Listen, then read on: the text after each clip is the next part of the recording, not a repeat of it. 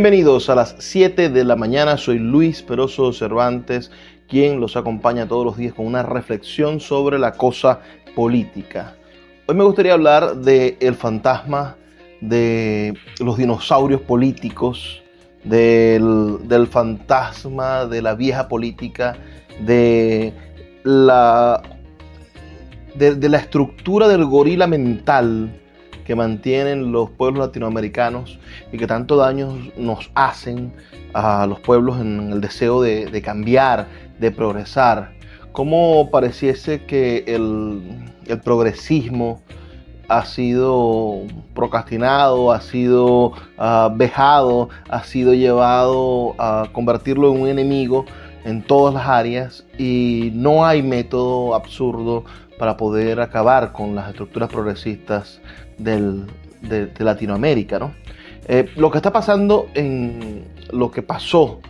en Guatemala es el mejor ejemplo de cómo los dinosaurios siguen entre nosotros. Y es irónico, por supuesto, porque el escritor más importante de Guatemala quizás sea Augusto Monterroso y tiene su más famoso cuento, es sin duda, es ese micro relato del dinosaurio, ¿no? que dice, y cuando despertó, el dinosaurio todavía estaba allí.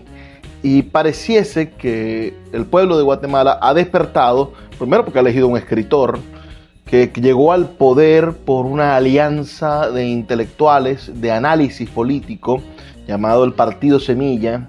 que es un partido además de muy reciente data, es un partido formado en el año 2017. Entonces estamos hablando de que hay cambios políticos acelerados en toda Latinoamérica, nuevos partidos políticos que le dicen a los viejos, se acabó, no queremos nosotros seguir participando en su, en, su colección de fracasos, no queremos seguir nosotros adobando el guiso amargo de la corrupción, no queremos ser nosotros parte de esta historia podrida de una Latinoamérica que le da la espalda a las necesidades de la gente y que sigue actuando solamente en base a los intereses de la población más adinerada, es decir, de las clases altas y de los intereses, por supuesto, de, las empresas, de las multinacionales. Guatemala es un país pequeño, un país pobre,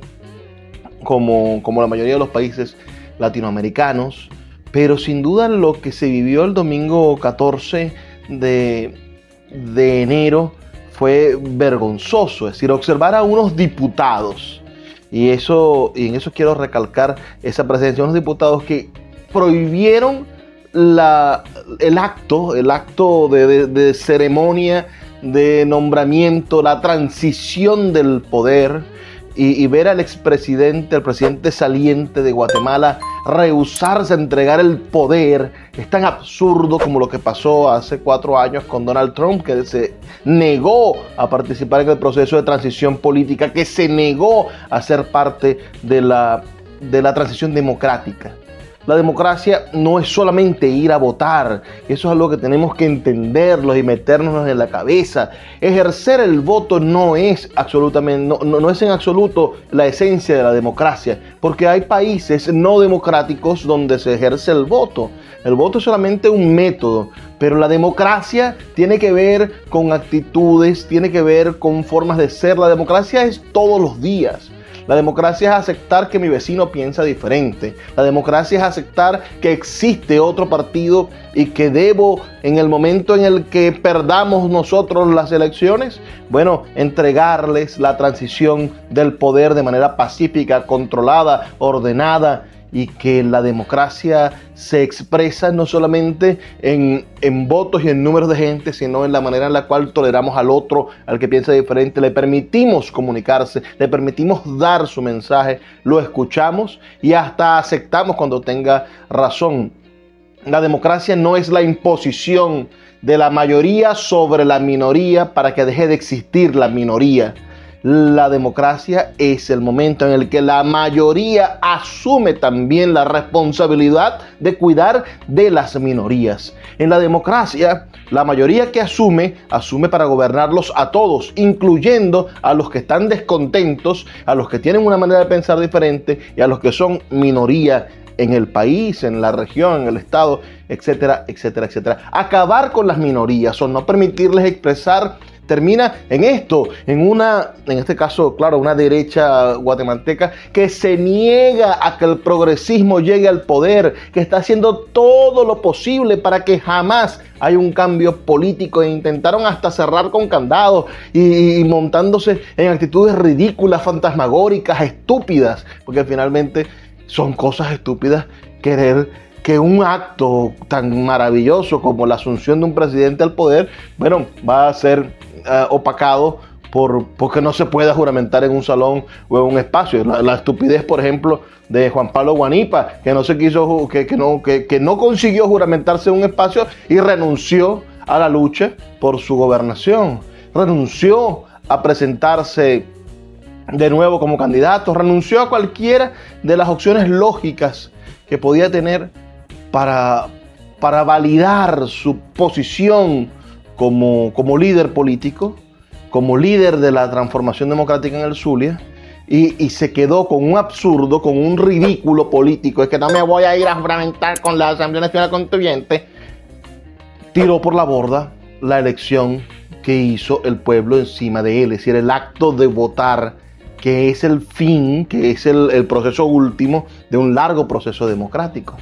Pero él no continuó con el diálogo democrático y le dio la espalda a la gente. Habría hecho lo mismo el presidente Bernardo Arevalo, creo que se llama el presidente de Guatemala, habría hecho lo mismo si dijera, ay, ¿y ahora qué voy a hacer si no me juramento el 14, como dice la constitución? Se está juramentando el 15, un poco pasadas de las 12 de la noche. Y, y, eso va a invalidar todo el proceso democrático que lo, que lo llevó a ser presidente. ¿Se presentará algún estúpido en la fiscalía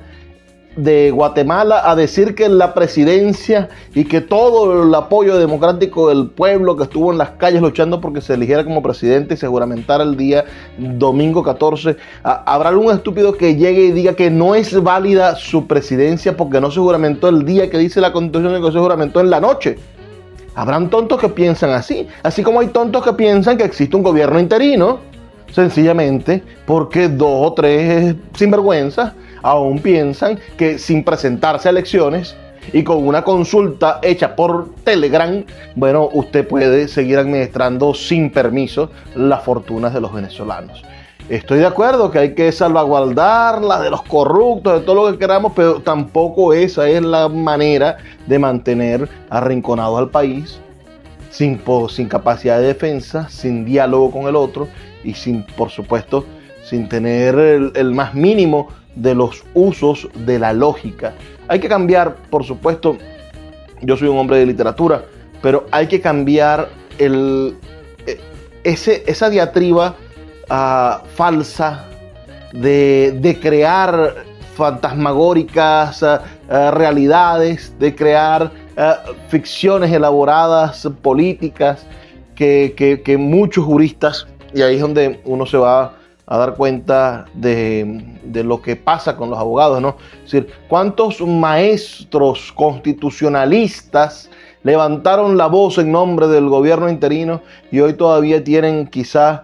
el, la vergüenza de haber escrito esos artículos científicos o esas ponencias gigantescas para justificar algo injustificable que es una especie de gobierno que no tiene ni ton ni son y que se ha gastado sin demostrar a los venezolanos, igual como el chavismo, se gastan el dinero nuestro sin demostrarnos en qué lo gastan, sin que haya una verdadera transparencia, sin que haya una verdadera contraloría de en qué se gastan el dinero de los venezolanos. Entonces, lo que sucede en Guatemala,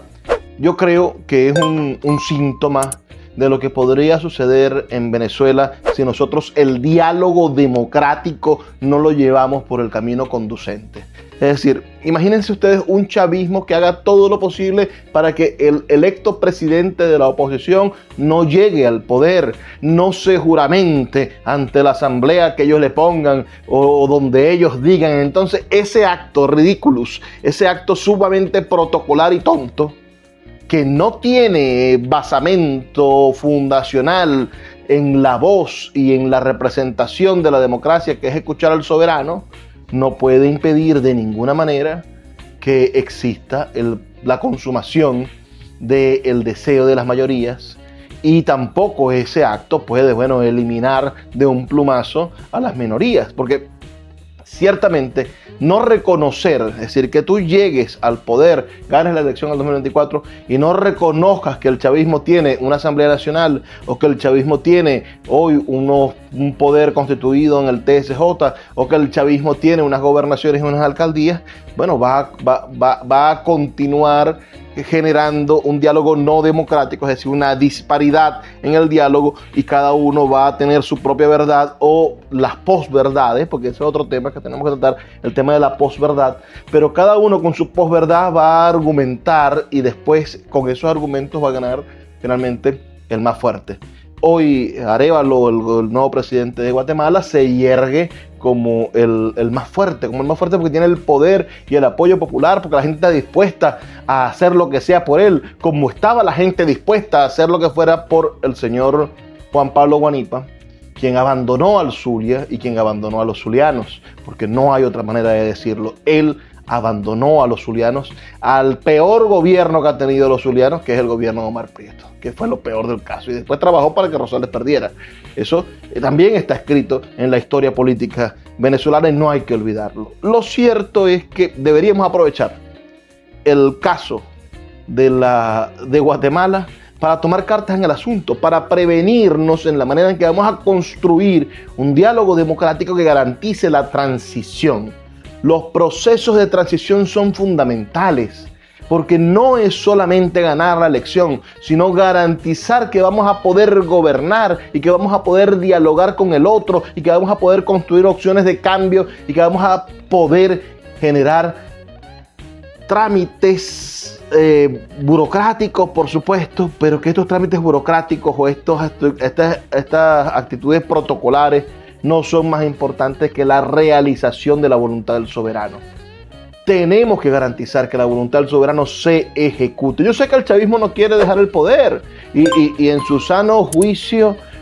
quien que se haya acostumbrado al poder, porque Maduro tiene cuántos años en el poder, el chavismo cuántos tiene en el poder, ellos por naturaleza, por su naturaleza egoísta, por su naturaleza uh, megalománica, de, megalomanía, quiero decir, por su forma de, pensar uh, obtusa, dinosaurica, son unos dinosaurios políticos, bueno, no quieren dejar de ninguna manera el poder, no están dispuestos a entregar el poder a nadie, pero nosotros tenemos que convencerlos, llevarlos a través del diálogo a través del diálogo democrático, es decir, de la confrontación y el ejercicio de la democracia, tenemos que llevarlos a que hagan acuerdos de transición y que exista una transición política pacífica, por favor, pacífica, por favor, pacífica, por favor, porque no queremos más derramamiento de sangre. Es injusto que ya se mueran nuestros jóvenes en los hospitales, que se mueran nuestros jóvenes tanto con un arma ah, o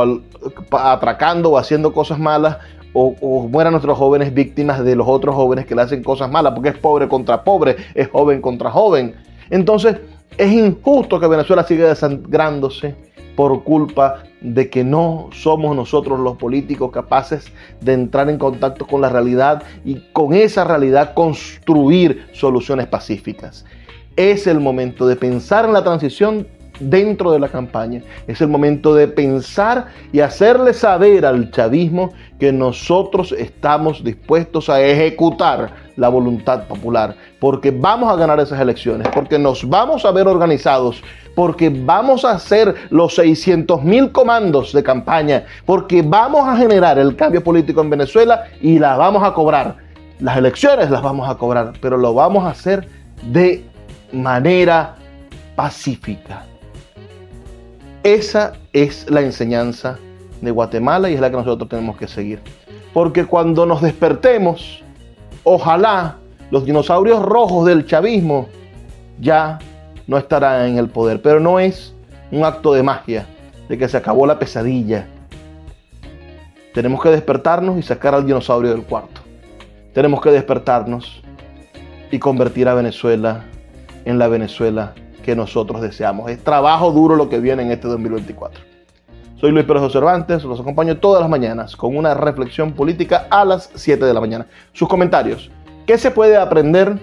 de Guatemala y de esta realidad de los políticos dinosaurios que intentaron evitar que se juramentara el presidente? Los leo en los comentarios.